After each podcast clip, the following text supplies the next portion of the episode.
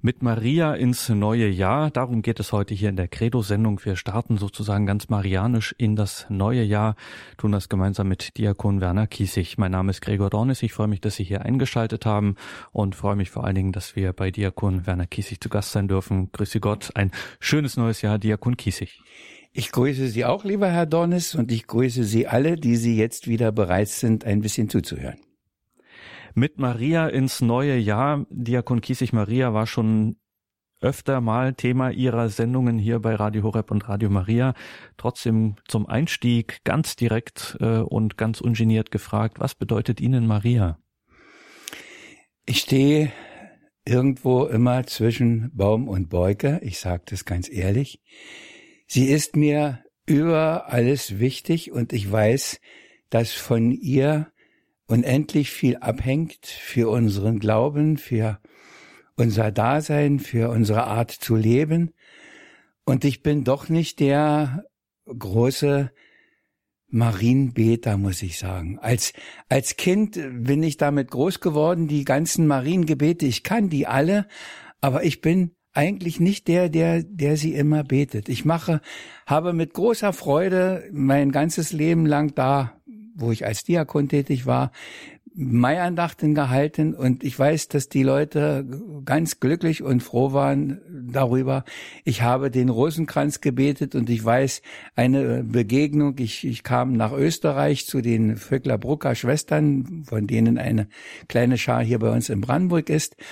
Und dann strahlte mich eine, eine Schwester an und sagt, ich war ja mal in Brandenburg im Marienkrankenhaus in der Rosenkranzandacht, aber das muss ich Ihnen sagen, Herr Diakon, so habe ich noch nicht den Rosenkranz vorbeten gehört. Ich war ganz betroffen. Da, wo, wo das gefragt ist, wo ich dran bin, da mache ich das aus ganzer Seele, ist gar nicht die Frage. Aber so, in, in, in meinem Alltagsleben, ja, Maria mit dem Kinderlieb, das gegrüßet seist du Maria, der Engel des Herrn, alles, aber dass ich so derjenige bin, der denn vor dem Marienbild äh, niederkniet und äh, in Andacht versunken oder so, ich, ich bin nicht der. Ich kann das nicht, das weiß ich nicht, warum das so ist, aber ich weiß, dass sie unendlich wichtig ist und ich weiß, dass immer wieder auch Gedichte kommen, die sie anschauen, die manchmal denke ich, ich krieg das eigentlich alles nur, damit ich die anderen, die da das so viel besser können, dass ich die damit bestärken und erfreuen kann. Aber ich profitiere natürlich selber davon, wenn ich sitze und mir geht wieder was durch den Kopf. Unlängst war das auch in der Betrachtung. Wir haben jetzt einmal mit unserem neuen Fahrer einmal in der Woche, es ist Anbetungszeit und dann ist große Stille. Er betet also nur am Anfang ein bisschen was. Und dann ging mir das auch so durch den Sinn, gerade jetzt in Bezug auf Weihnachten, was er dieser Maria zumutet. Diesem Mädchen, sagen wir. Was mutet er ihr zu? Vielleicht mache ich dazu jetzt einfach ein Gedicht. Was mutet Gott da einem Teenie zu? Weiß er wahrhaftig, was er tut? Wie fraglich ist, ob das auch gut? So fragen wir doch, ich und du. Heut sind die, die noch Kinder kriegen, oft über 30 Jahre alt. Beruf, Karriere, fester Halt, da kann man auch ein Kind wohl wiegen. Und dieses Mädchen, dieses Kind soll einem Gott das Leben schenken? Wer kann sich sowas denn ausdenken? Ist das für Wirklichkeit nicht blind? Ob so ein Mädchen einzuschätzen weiß, was daraus wird mit Konsequenzen? Muss man erklären nicht, ergänzen, wie hoch das Risiko, der Preis? Wir haben Bedenken, Sie vertrauen, so gab sie sich in Gottes Hand, vertraute mehr, als sie verstand, so kann auch heut man Großes bauen. Auch da, wo Wissen und Verstand bei uns in Finsternis gehüllt, Verheißung Gottes sich erfüllt, hält er uns fest in seiner Hand. Es lohnt sich darum, dass auch wir vertrauensvoll wie Sie zu leben, uns seinem Willen zu ergeben, an jedem Tag, im Heut und Hier. Das ging mir so vor ein paar Tagen durch den Sinn. Was mutet er diesem Mädchen zu? Die Reise, sie ist durchschwanger. Jeden Tag kann das Kind kommen. Sie muss sich auf einen so langen Weg machen nach Bethlehem, du Bethlehem, ja. Ob das schon in ihrem Ort, in ihrem Ohr klang, dass das etwas mit ihr so zu tun haben würde, das Weltgeschichte schreibt. Hochschwanger, wir machen das immer mit der großen Armut, aber die Strapazen sind im Grunde doch schon vorher alle. Und das Kind da ist, ist das Schlimmste schon vorbei. Der mühselige Weg, hochschwanger. Und dann keine Herberge, in einem Stall. Aber es das heißt, sie wickelte ihn in Windeln. Da war schon eine ordentliche Mutter auf dem Weg. Die hatte ihr Gepäck mit, was sie brauchte, wenn dieses Kind kommt. Und sie wusste nicht, was hätte unterwegs sein können. Wir wissen, wie oft die Ärzte einen Termin festlegen und dann kommt's ganz anders. Zwei unserer Kinder sind Wochen zu früh. Eins musste noch im Frühchenkasten bleiben, unser Ältester, und der zweite kam auch holter die Polter 14 Tage früher als geplant. Wer weiß das? Und dann so ein Mädchen. Und wenn ich heute angucke, die jungen Mütter, und sie wissen mit 30 oft noch nicht, wie sie mit ihren Kindern umgehen können. Und die macht das weil sie weiß, dass da einer die Hand über sie hält. Wie viel weiß man davon? Wie viel hat man davon in seinem Herzen? Ich weiß es auch nicht. Ich frage mich das auch immer wieder. Ich weiß, dass es die Augenblicke gibt, wo man so sicher ist, wie nur irgendwas sicher sein kann in einem. Und im nächsten Moment ist man wieder der und sagt, mein Gott, kann das wirklich so sein? Ist das wirklich so? Warum spürst du das nicht? vor kurzem war in einer Radiosendung bei Radio Horeb ein Wort, das mir doll gefallen hat. Die beiden Dinge, das eine ist es wirklich zu wissen mit dem Verstand, auch wenn man es nicht fühlt, nur zu wissen, es ist richtig, es ist gut, das ist die Verheißung. Und das andere ist, dass man es auch empfindet, dass man es fühlt, dass man bewegt, betroffen ist. Das gehört irgendwo zusammen, aber man kann auch leben mit dem einen nur. Und die Mutter Teresa hat uns das ja vorgemacht. Wir haben im Nachhinein ja erst gehört, wie viele Jahre sie im Dunkeln gelebt hat. Und sie hat einfach das weitergemacht, weil sie wusste, dass an dem Punkt war das so. Und wenn das damals so war, dann ist das immer wieder so. Dann trägt er dich auch, wenn du das nicht spürst, auch wenn du nicht emotional hochgeschaukelt bist bis zum geht nicht mehr. Nein, es ist und bleibt so. Mach's einfach weiter. Und ich denke, das wird wohl bei Maria so ähnlich gewesen sein. Wenn sie ein richtiger Mensch war, so einer wie wir, dann wird das so gewesen sein, denke ich. Auch wenn sie ganz besonders von der Gnade Gottes umfangen war und wenn sie ohne die Belastung der Erbsünde war, was wir ja immer wieder feiern, dann denke ich, ist vielleicht manches auch noch ein bisschen anders und vielleicht ein bisschen leichter gewesen als bei uns. Ich denke das einfach mal so. Und ich bin mir ziemlich sicher, dass, dass damit natürlich immer eine Menge zusammenhängt, dass wir nicht in dieser totalen Geborgenheit uns fühlen können. Wir wissen es, aber wir fühlen es nicht so. Und sie hat es vielleicht doch öfter auch gefühlt und konnte damit besser umgehen. Aber Probleme hat sie ihr ganzes Leben lang auch gehabt und musste sie meistern und sie hat sie gemeistert, weil der der da oben da ist. Mit Maria ins neue Jahr. Wir sprechen mit Diakon Werner Kiesig aus Brandenburg an der Havel. Anfang des Jahres immer auch die Zeit der großen Vorsätze und jetzt haben Sie es gesagt, von der Gewissheit gesprochen und von dem Vertrauen darauf, äh, dass der Wille Gottes, ähm, egal ob ich es jetzt fühle oder nicht, dass der äh, zählt und dass das das Einzige ist, was zählt in meinem Leben. Nun leben wir ja in sehr emotional aufgeregten Zeiten und wir müssen immer alles fühlen und wir müssen uns gut fühlen und richtig fühlen und da muss irgendwie das Feeling halt stimmen. Wenn ich mir jetzt vornehme für das neue Jahr, ich möchte gerade auch jetzt in den schweren Zeiten, wo ich angefochten bin, wo ich zweifle, wo ich frage, Gott, warum lässt du das zu? Und ich möchte genau diese ihre Gewissheit haben, von der Sie gesprochen haben. Geben Sie uns einen Tipp. Wie löse ich die Knoten? Ich höre ja immer wieder auch so Kommentare von anderen. Wir haben bestimmt schon darüber auch gesprochen. Führe uns durch die Versuchung und führe uns in der Versuchung und alles. Aber ich, ich denke, und ich bleibe dabei und wiederhole das auch immer, ich bleibe bei der schönen Bitte, führe uns nicht in Versuchung. Weil ich immer denke, es kommt sowieso. Es kommt vieles so, ob ich das will oder nicht, ob mir das gefällt oder nicht. Es kommt einfach so. Und ich bin ganz sicher, dass er mich da auch führt und hält, wenn es so ist. Und das Beste ist einfach, mein alter Pater Drost hat es auch gesagt, befassen Sie sich nicht immer mit Ihren Zweifeln, befassen Sie sich nicht immer mit Ihren Fragen, sondern nehmen Sie einfach das bisschen Glauben, das Sie haben und halten das ganz fest und lassen das andere dem lieben Gott und lassen Sie auch vieles den Theologen, die darüber selbstverständlich diskutieren und beraten und nachdenken dürfen. Aber das muss nicht Ihr Problem sein.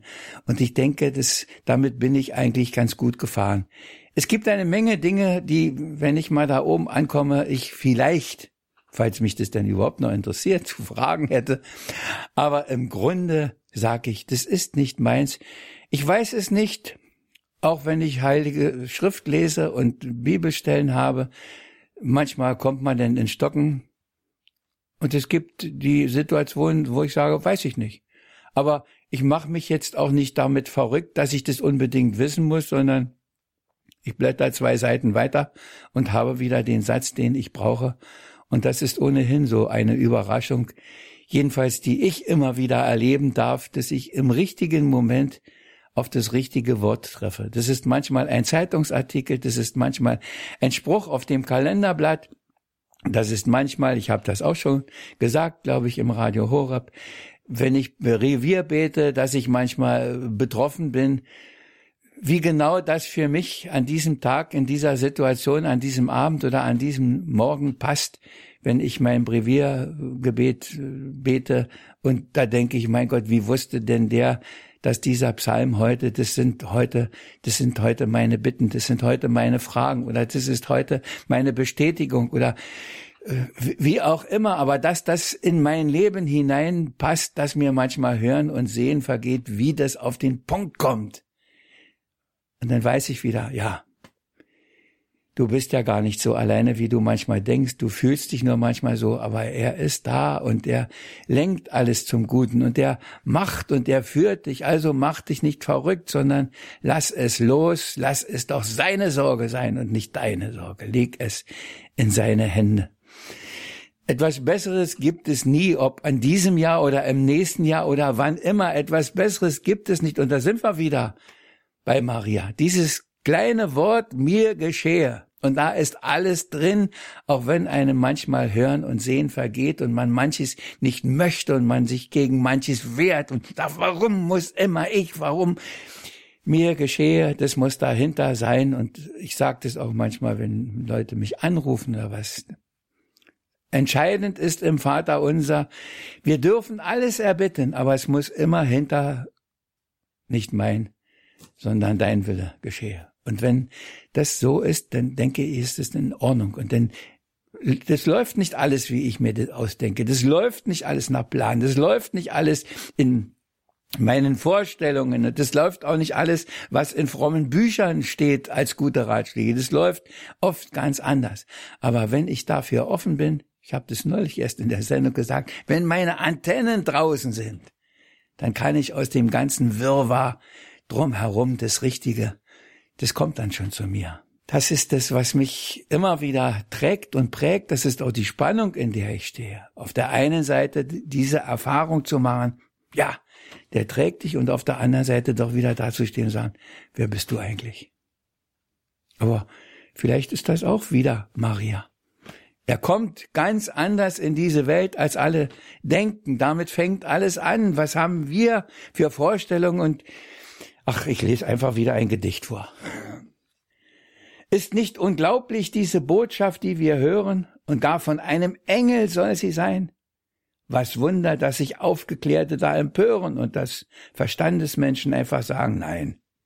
Steht nicht entgegen dies Geschehen all unserer Erfahrung? Wer hätte jemals einen Engel schon geschaut? Gibt uns die Wissenschaft nicht andere Erkenntnis, andere Nahrung? Wer wäre da, der dieser denn misstraut? Versuchen nicht auch Gläubige ganz anders das zu deuten als irgendwas, das geistig nur geschehen? Kann anderes erwarten man denn von den Leuten? Und doch bleibt diese Botschaft über alle Zeit bestehen. Ja, diese Botschaft ist die Botschaft aller Zeiten. Und sie ist wahr und wirklich wie nichts anderes auf der Welt. Und sie dringt in die Herzen derer, die ihr Platz bereiten. Und da, nur da, sie auch auf guten Boden fällt. Und da, nur da, wird Gottes Wort auch heute lebendig, nimmt an Gestalt, bringt Frucht, bringt Segen und bringt Heil.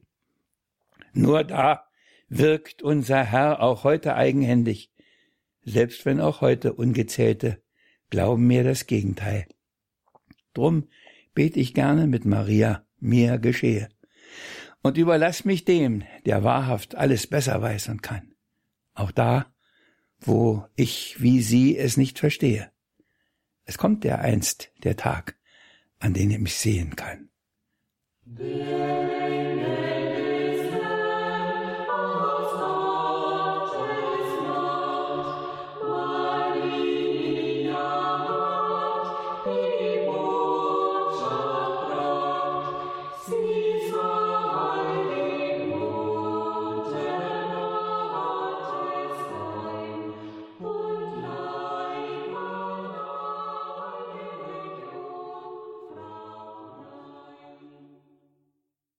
Mit Maria ins neue Jahr. Wir gehen sozusagen mit Diakon Kiesig mit Maria ins neue Jahr hier bei Radio Horab und Radio Maria in der Credo-Sendung. Ja, Herr Diakon, ähm, das ist jetzt sozusagen die Perspektive von uns. Gehen wir mal äh, spekulativ in die Perspektive Gottes. Sie haben es schon gesagt, was mutet Gott da einem Teenie zu? Er wählt sich eine junge Frau. Also wenn man für, für dieses sein Halswerk, wenn man das jetzt nur für einen Moment mal glaubt, dass das wirklich so war und es gibt äh, Millionen, Milliarden von Christen, die das tun, dann muss man ja sagen, wenn das stimmt, dann brauchen wir ja an Gottes Ratschluss keinen Zweifel haben. Wenn er tatsächlich es dieser Frau zutraut, dieses Jahr zu sprechen. Ich meine, man stellt sich das mal vor, plötzlich steht der Engel in der Tür und dann auch noch mit der Botschaft. Da kann man ja 20 Doktortitel haben, um da äh, erstmal in Ohnmacht zu fallen. Diese junge Frau macht das nicht, sondern sagt mir geschehe nach deinem Wort. Ähm, wenn sich Gott auf so etwas einlässt, wenn wir es mal so salopp formulieren, ähm, dann haben wir ja im Grunde den Beweis, dass er uns nichts Böses will, sozusagen. Das, das ist eigentlich das Verrückteste an unserem Glauben, an unserer Weltanschauung, an dem, was wir als Christen haben. Dass es im Grunde so klar und so eindeutig ist und jeder es glauben könnte, weil alles dafür spricht. Und dass sich trotzdem die Mehrheiten verweigern. Und dass es so oft nicht nur die anderen sind, sondern wenn ich so höre, was in den letzten Jahren bis zurückreichend in meine Seminarzeit, als die bibelkritische Methode aufkam, alles von Theologen verbreitet wurde und wir auf unseren Bänken gesessen haben und uns angeguckt haben, ob wir noch in der richtigen Kirche sind, wenn das da alles wahr sein soll. Aber ich kann Ihnen versichern, dieses, äh, ich sage das jetzt mal so despektierlich, dieses Geschwätz bleibt nicht, sondern es bleibt das, was wir in unserem Herzen haben. Und ich komme jedes Mal, wenn ich im Evangelium das höre, den Weisen und Klugen hast du es verborgen, aber den Unmündigen offenbart. Und welchen Glauben habe ich bei ganz einfachen Leuten gefunden bei denen, die kaum eine große Schulbildung hatten, die auf dem Dorfe groß geworden sind, die nicht viel anderes kannten als ein paar Mariengebete. Und das hat ja unsere Vorfahren noch viel mehr geprägt, die Mariengebete. Und es gibt ja wohl kaum von irgendeiner Person mehr Gebete als über Maria und zu Maria und Hilferufe und den Rosenkranz und damit sind die durchs Leben gekommen. Was haben sie die Leute, die bei der lateinischen Messe in vergangenen Jahrzehnten den Rosenkranz gebetet haben, was haben sie die malig gemacht? Das kann man ja wohl nicht machen. Und ich bin doch ganz sicher, dass in diesen Rosenkranzbetern eine Menge mehr lebendig war, oft als bei denen, die da vorne standen und die Liturgie leiteten. Aber das nur am Rande.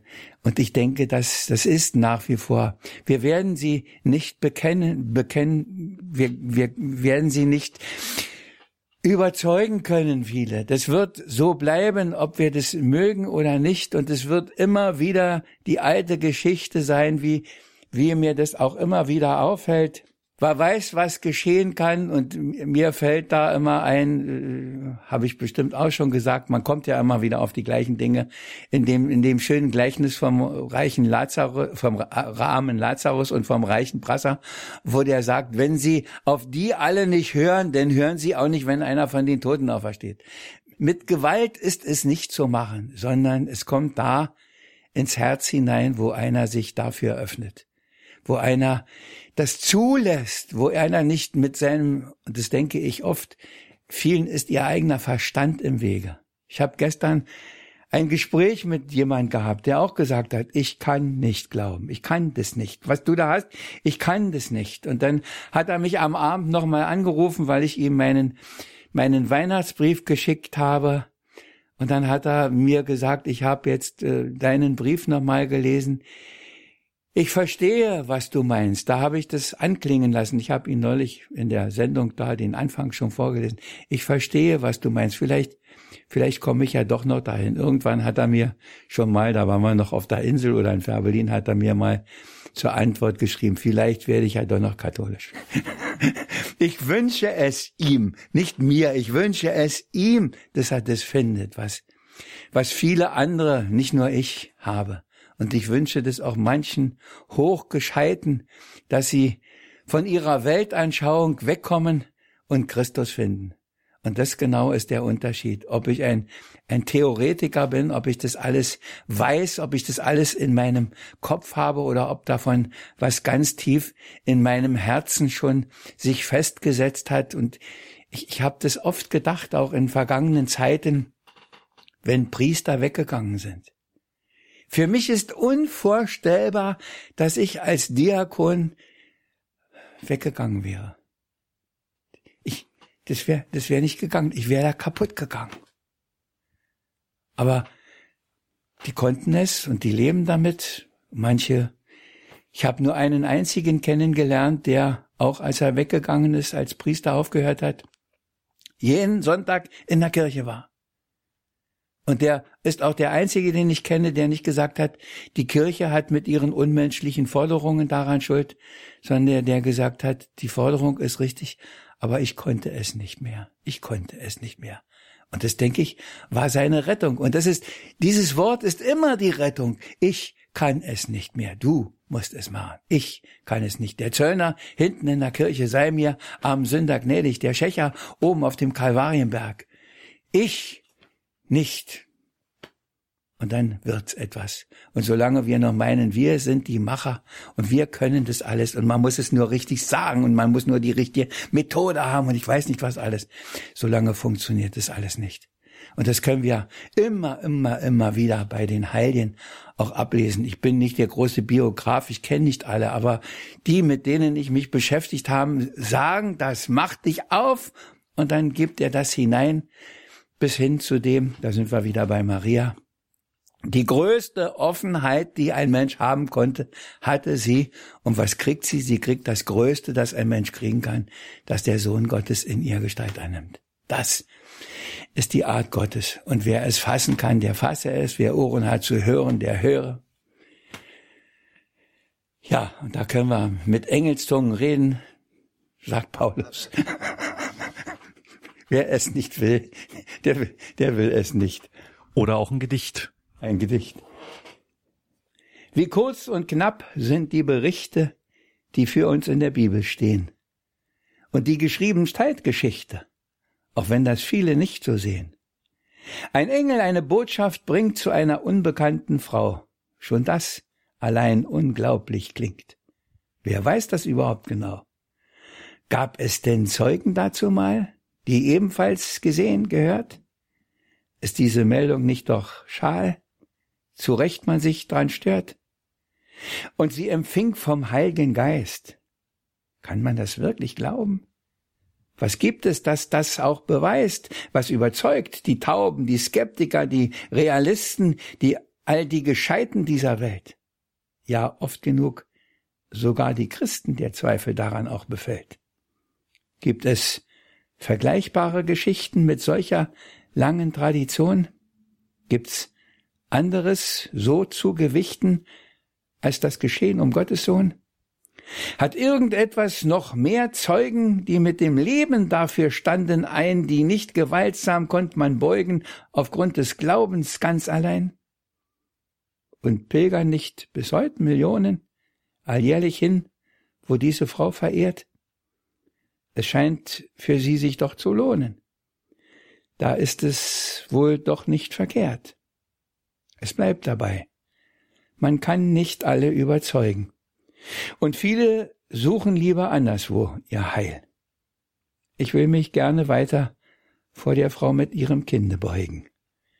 Hab, so wie sie, Maria, damit auch den besten Teil. Und manchmal denke ich, was geben die Leute auch noch für Geld aus für all den Quatsch, um das Heil zu finden? Was belegen sie Kurse? Was wird da angeboten?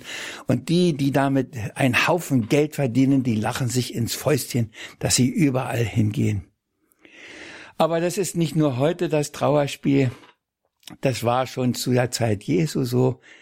Und das ist so eine meiner Stellen, die mir immer wieder in den Sinn kommen. Der Herr weint über die Stadt Jerusalem und sagt, wenn doch auch du es erkannt hättest.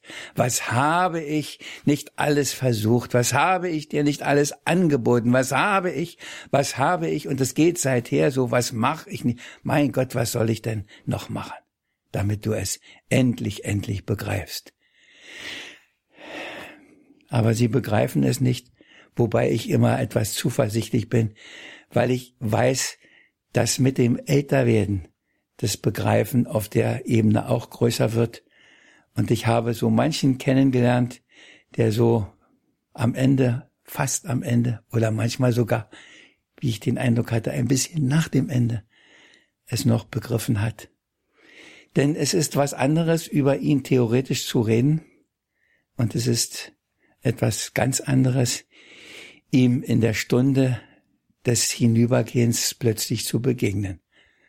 Und da steht er da, ob uns das gefällt oder nicht, ob wir damit gerechnet haben oder nicht, ob wir an ihn geglaubt haben oder nicht. Die Wirklichkeit ist das, dass er da steht. Und sagt, jetzt kommst du.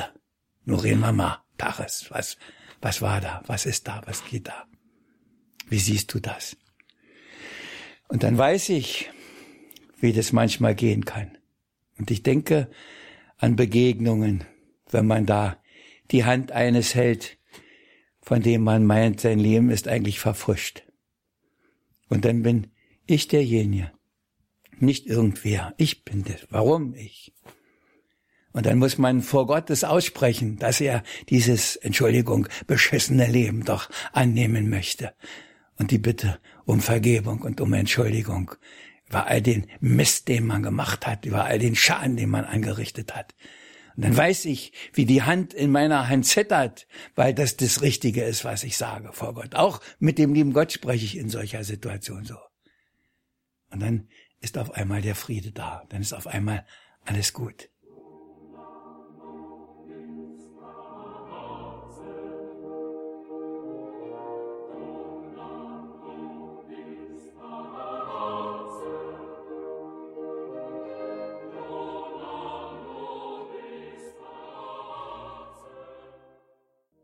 Das ist meine große Hoffnung, dass sich auch die bekehren, jedenfalls viele, viel mehr, als wir wohl manchmal denken. Aber man hat es nicht unbedingt in der Hand. Man kann sich nur dafür öffnen, und ich wiederhole es, es zulassen, damit rechnen, es für möglich halten. Und was der liebe Gott dann gibt, wie viel er da hineinlegt, wie, wie viel er über uns ausgießt, das ist seine Sache. Wenn wir schon alles zugemacht haben, brauchen wir uns nicht wundern. Ich sage auch immer, den halt wir kommen, Heiliger Geist, und dann machen wir die Tür eine Ritze auf. Aber wenn er reinkommt, soll, dann müssen wir schon alles aufmachen. Aber dann fürchten wir Durchzug. Ich weiß, wie das ist. Aber dann wird's was daraus. Und ich, ich wünsche Ihnen das auch für dieses neue Jahr, dass Sie dafür einfach offen sind. Einfach offen sein. Und immer und immer wieder sind es die Worte, die ich als guten Rat gebe, offen. Und dann vergeht einem manchmal hören und sehen, was er tut. Auch das habe ich bestimmt schon hundertmal in meinem Leben zu mir und zu anderen gesagt. Und ich werde nicht müde, es auch weiterhin zu sagen, auch wenn es vielleicht Wiederholungen sind. Ja, das heißt aber auch, das ist ja eine unglaubliche Verheißung und eine unglaubliche Zuversicht, Diakon Kiesig. Das würde ja bedeuten, dass egal was ich mache, also wenn ich selbst äh, sozusagen furchtbare, schlimme Pirouetten drehe und fürcht, fürchterlichen Schaden anrichte oder auch wenn ich äh, vielleicht ein Langweiler und ein Computer-Nerd vor dem Herrn bin und mich für nichts und schon gar nicht für Gott interessiere. Aber wenn dann dieser Moment kommt, wenn ich dieses Wagnis eingehe und die Tür öffne und ihn reinlasse, dann heißt das, mein ganzes Leben dadurch verwandelt wird und tatsächlich, auch wenn es irgendwo in, weiß ich nicht wo, in der hintersten äh, Pampa in irgendeiner Holzhütte ist oder in einem, äh, in einer Mietskaserne, ähm, wo ich eine Einzimmerwohnung mit vielen tausend anderen belege, äh, dieses mein Leben ist Gott tatsächlich äh, nicht nur wichtig, sondern er hat die Macht daraus, was ganz Großes zu machen, auch wenn das von außen vielleicht ähm, winzig klein und völlig belanglos aussehen mag für die Welt. Richtig, richtig. Und da, da sind wir ja wieder beim Stall. In einem Stall kommt er zur Welt, in einem Stall. Und das ist, worüber ich immer wieder glücklich bin und, und wo ich froh und dankbar bin, dass ich solche Dinge auch den Leuten immer sagen kann. Und wenn man gerade wie ich zu vielen, vielen, vielen Kranken und oft sogar Bettlägerigen gegangen bin und die dann, ja, und ich kann ja, ich komme ja Weihnachten nicht aus meiner Wohnung, dann sage ich, das ist doch gar nicht wichtig. Das ist doch gar nicht wichtig. Wichtig ist, dass hier, wo Sie sind, Weihnachten wird. In diesem Stall. Und dieser Stall ist nicht nur der äußere manchmal, sondern das ist auch der innere Stall den er vorfindet und er kommt da hinein. Und das ist das, er scheut sich nicht.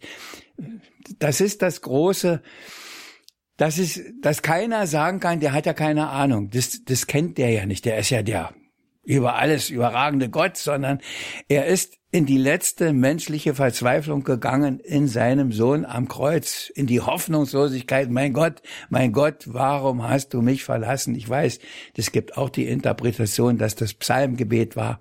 Und ich sag, es ist der Aufschrei der letzten Verzweiflung. Wenn er ein ganzer Mensch war, dann ist das der letzte Aufschrei.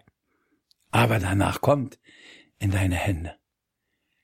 Wenn man in dieser letzten Verzweiflung ist, dann weiß man, da kommt auch die letzte große aufstrahlende Hoffnung zum Tragen. Solange wir noch was von uns haben, solange ist nicht aller Platz von ihm aus.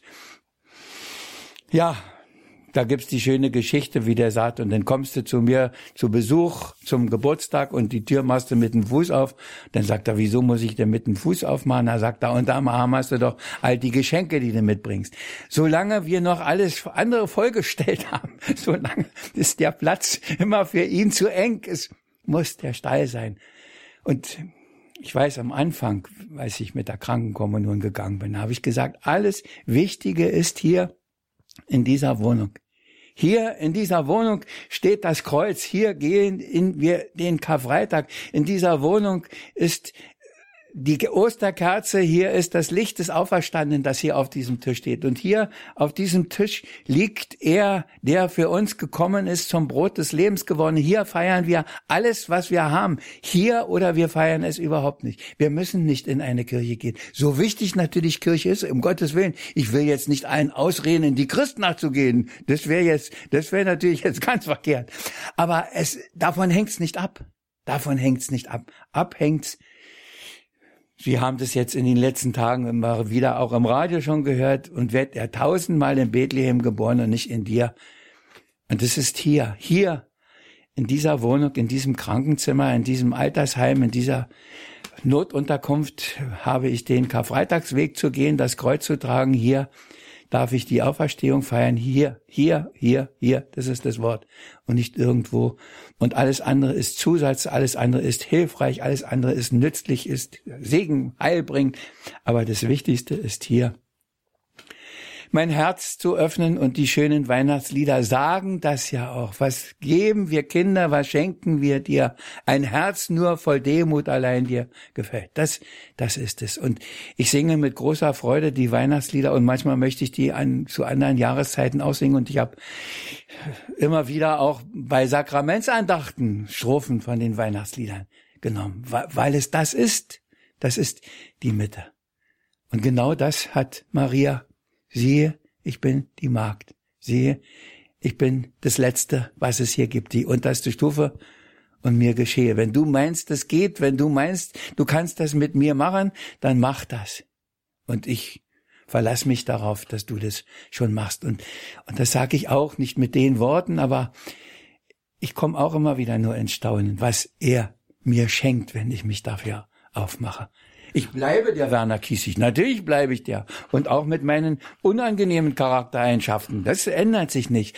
Aber die Maßstäbe ändern sich und mein, meine Haltung und eine Gelassenheit, ein, ein Friede, eine Genügsamkeit zieht da plötzlich ein.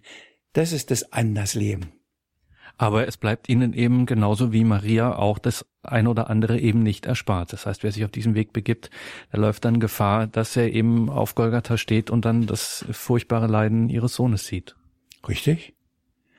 Da sitzt sie nun bei ihrem Kind im Stalle, gedenkend dieser schönen Engelsworte all, dass sie ganz voller Gnade sei. Ist das denn alles nun vorbei? Und so in des Höchsten wurde er genannt, in einem Stall, in einer Krippe Futter stand, nicht mal im Haus, in einer festen Bleibe? Fragt man zu Recht sich nicht, ob da mit jemand Spott mit ihr treibe? Er wird in vielen einst zum Retter werden, und sie sitzt da in Dunkel und Beschwerden muss gar noch fliehen in dunkler Nacht mit ihrem Kind, weil sie schon hier und jetzt ein paar Verfolgte sind. Da waren die Hirten, ja, die gar von Engeln sprachen.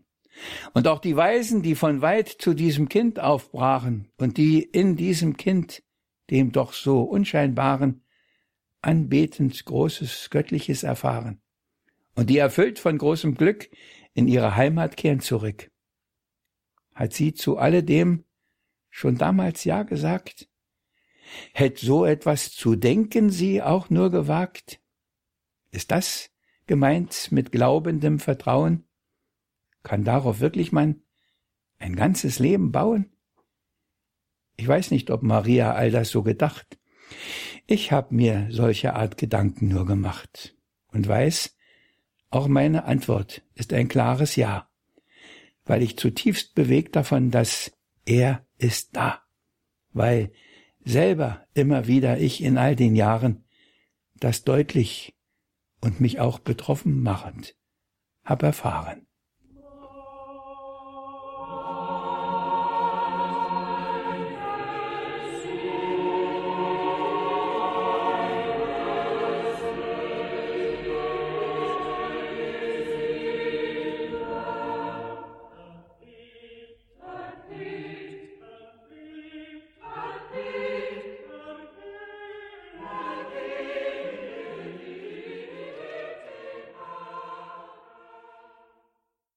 Mit Maria ins neue Jahr. Wir sind hier im Gespräch mit Diakon Werner Kiesig in der Credo-Sendung bei Radio Horeb und Radio Maria.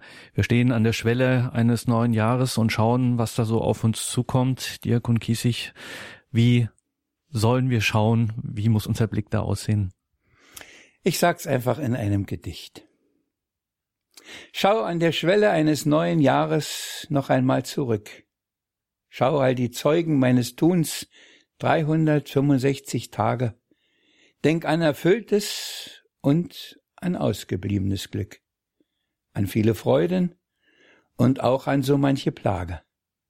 Schau an den Berg von Worten, die ich aufgehäuft, und auch das Meer von Unzulänglichkeit und Schuld, in dem nur allzu oft so mancher heute ersäuft. Denk all des Guten, aber auch des Mangels an Geduld. Gedenke vieler Menschen, die mir sind begegnet, die Trost gebraucht, der, die mir machten Mut. Denk dankbar, womit Gott mich hat gesegnet und dass er das trotz allem immer wieder tut. Drum überschreite ich auch dieses neuen Jahres Schwelle mit viel Gelassenheit und Glaubenszuversicht. Ich weiß, dass weiterhin fließt seine Gnadenquelle, weiß, dass er da ist. Er verlässt mich nicht. Auch reicht Maria, seine Mutter, mir die Hände und gibt mir mütterlich tagtäglich ihr Geleit. Ach, wenn doch jeder, jeder diesen Weg auch fände. Es ist der Weg durch Zeit zur Ewigkeit. Das ist das Bewusstsein, in dem ich auch in dieses neue Jahr gehe. Es wird nicht so viel anders sein als die 76 hinter mir. Ich weiß auch nicht, habe ich auch schon oft gesagt, ob ich auch noch an dem neuen Kalender das letzte Kalenderblatt abreißen werde. Ich weiß, wie viel in einem Jahr weggehen. Dafür hatte ich zu viele Beerdigungen und ich weiß auch, dass es nicht nach dem Alter geht, sondern dass der liebe Gott da ganz andere Maßstäbe anlegt. Aber ich habe das zu meinem Bekannten in dem Gespräch gestern da auch gesagt. Weißt du, es ist mir völlig wurscht. Wenn der sagt, morgen es reicht, dann sage ich, okay, ich komme. Und wenn er mich lässt, sage ich danke, wenn es so ist. Ich mache mich damit nicht verrückt. Und ich gehe nicht ständig mit dem Gedanken um, ach, du könntest ja morgen sterben. Es ist so, wie es ist. Und ich nehme es so, wie es ist. Und ich habe das irgendwann gelernt, weil ich vor vielen Jahren, ich weiß nicht, ob ich das schon mal erzählt habe, mit Steinen im Krankenhaus war und arg gelitten habe, in einer Woche acht Kilo abgenommen.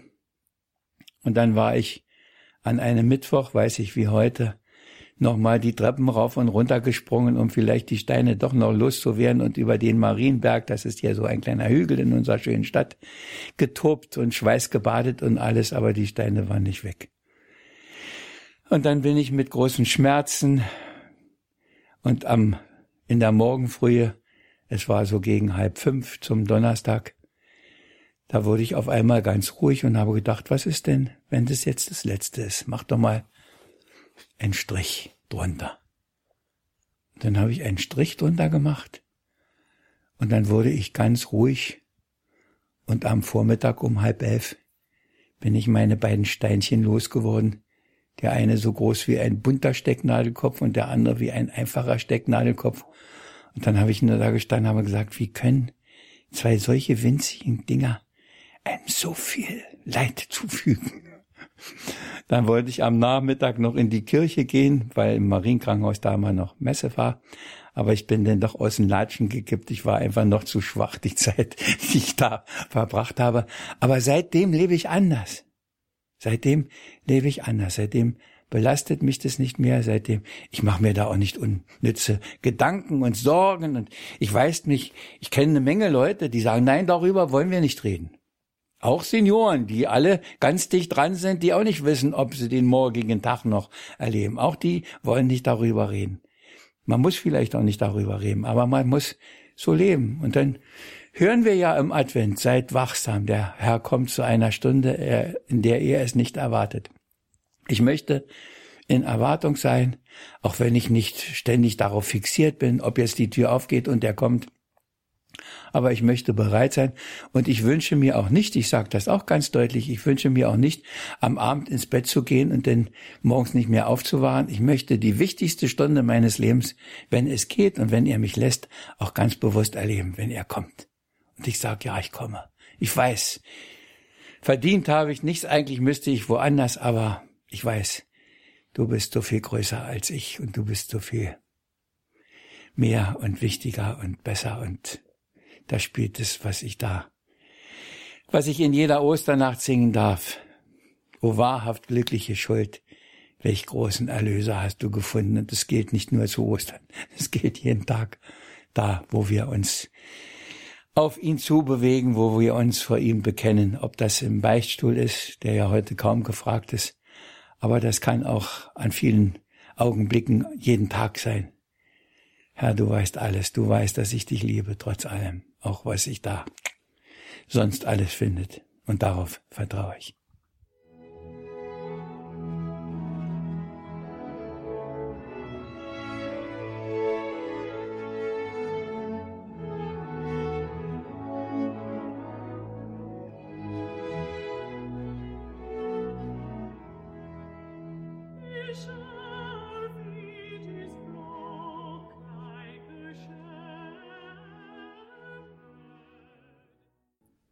Mit Maria ins neue Jahr. Darum ging es heute in der Credo-Sendung bei Radio Horeb und Radio Maria.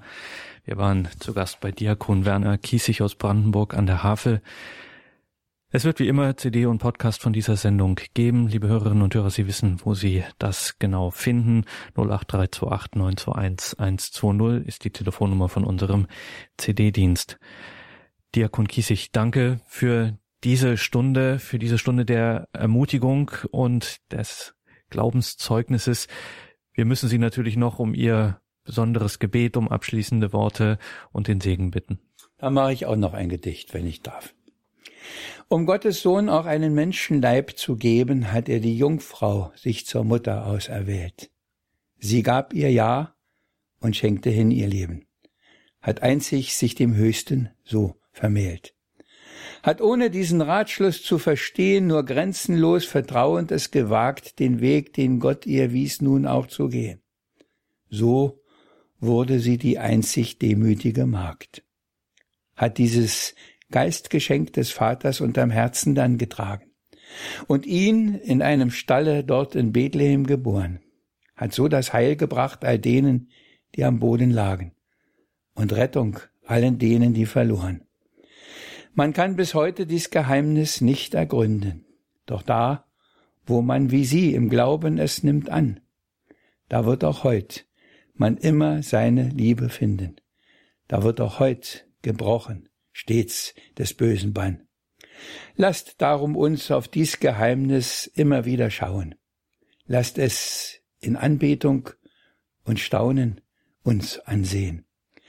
Dann werden wachsen Glauben und Vertrauen. Und es wird immer wieder Großes auch an uns geschehen. Mögen Sie in diesem Vertrauen, in diesem Glauben durch dieses neue Jahr gehen möge es ihnen vielleicht geschenkt werden, Großes zu schauen, Großes zu erleben, vielleicht sogar manchmal Großes zu tun, selbst wenn sie gar keine Ahnung haben, wie groß das ist, was sie da tun. Andere merken es. Und der Herr sei mit ihnen. Er, der Vater, er, unser Sohn und er, der uns in allem in die Wahrheit einführt, der Heilige Geist. Amen. Amen. Danke Diakon Kiezig, danke Ihnen, liebe Hörerinnen und Hörer. Einen gesegneten Abend und eine behütete Nacht wünscht ihr Gregor Dornis.